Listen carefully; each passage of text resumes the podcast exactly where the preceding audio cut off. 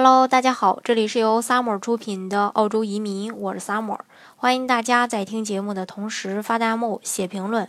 想了解更多移民资讯，请添加微信幺八五幺九六六零零五幺，或关注微信公众号“老移民 Summer”，关注国内外最专业的移民交流平台，一起交流移民路上遇到的各种疑难问题，让移民无后顾之忧。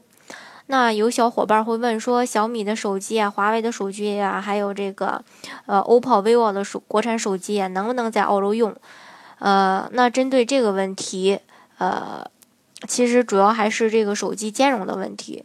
首先，这个澳洲的手机网络类型，4G 网络制式和国内的联通、电信基本上都是一样的，所以在国内能用使用联通、电信 4G 服务的手机，在这边呢，呃，就可以用。另外，iPhone 作为世界手机中的老大哥，对这个网络制式的支持一向都特别积极，所以使用 iPhone 的同学完全不用担心。那来，其实来澳洲的大部分小伙伴用的都是 iPhone，呃，签约 iPhone 的也比较多。或许呢，呃，可能是跟这边安卓手机种类少有关。另外就是现在国内的安卓几乎都是全网通用的，全网通的手机在澳洲使用也都是 OK 的。但是，安卓手机是定制机的一个重灾区，移动会通过硬件或者软件的方式来限制，呃，它所支持的这个手机网络类型，所以建议就不要用定制机。那在国内使用的是移动定制机的话，就需要特别注意了。那如果是呃，只是通过软件屏蔽的话是可以呃去解除的，这个就需要自己去动手。如果是实在不懂的话，可以去淘宝。另外呢，国内也并不能使用谷歌服务，所以部分的国产安卓手机就阉割了这个谷歌框架。当发现不能谷歌地图之类的一个谷歌全家桶时，可以尝试着去安装谷歌框架解决。另外呢，有的同学可能嗯。刚来到澳洲的时候呢，还不想断，还不想这个，呃，这个把这个国内的号给取消，呃，因为国内的这个手机号有时候会绑定各种账号，嗯，不想停掉也是非常正常的。因此呢，他一般会开通国际漫游，用于呃收这个验证码。那这样的话呢，嗯，就有两张手机卡了。那这怎么办呢？